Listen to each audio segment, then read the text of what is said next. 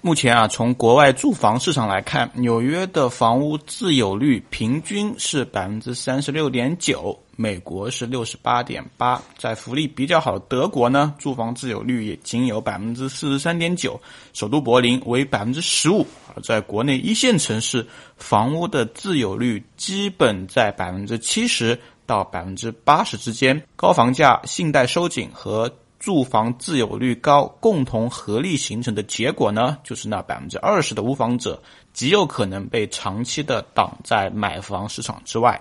那确实，这也是中国目前的一个现状。那一群有房的人通过置换，越来越能换到好房子啊。另外，极少数那部分人未来可能就需要靠租赁房源来解决居住问题了。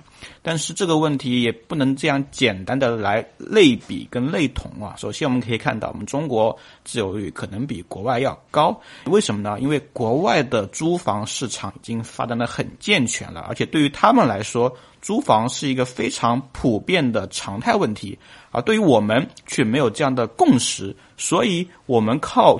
解决居住问题，在过往的二十年里面，大部分都是通过买房来解决的，所以我们这个数值高也是理所当然的。这第一个，第二个，对于我们来说，租房市场可能也仅仅是在去年开始有了租售并举之后才大力发展起来的。换句话来说，如果想要把这个数字往下降，那首先我们得能够像国外一样提供稳定的。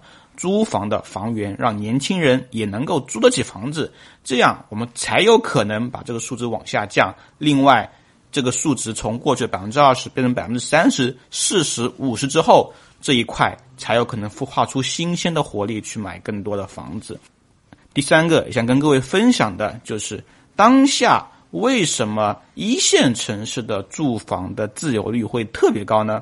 讲一个可能听上去会有点怪的逻辑啊，就是房价上涨很有可能就是导致很多人买得起房的核心原因。为什么？我们通过大数据来分析啊，目前基本上在一线城市的核心需求都来自于置换。什么意思？就是卖掉房子再去买房子，通过置换。卖房子的房东变得越来越有钱，所以他也才有可能去买更好的房子。这一轮房地产发展的蓬勃十年，本质上最大程度的福利的那一群土著，不管是通过城中村的改造，还是通过拆迁，或者通过置换，让这一群有产者。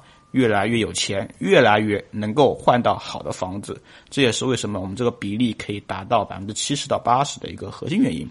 另外，从另一个角度来说，目前在一线城市买房的人确实杠杆已经放得很低了。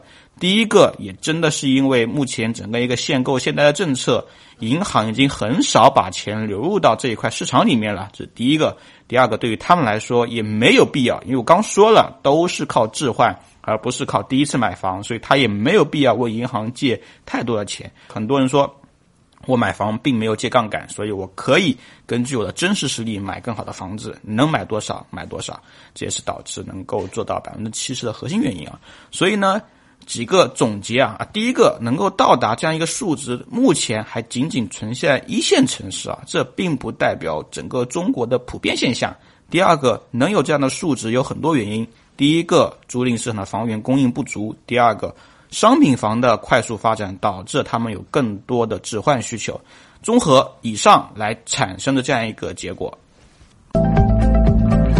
认认真真聊地产，实实在在谈买房。更多楼市资讯，微信搜索“真有好房”小程序，我在这里等你。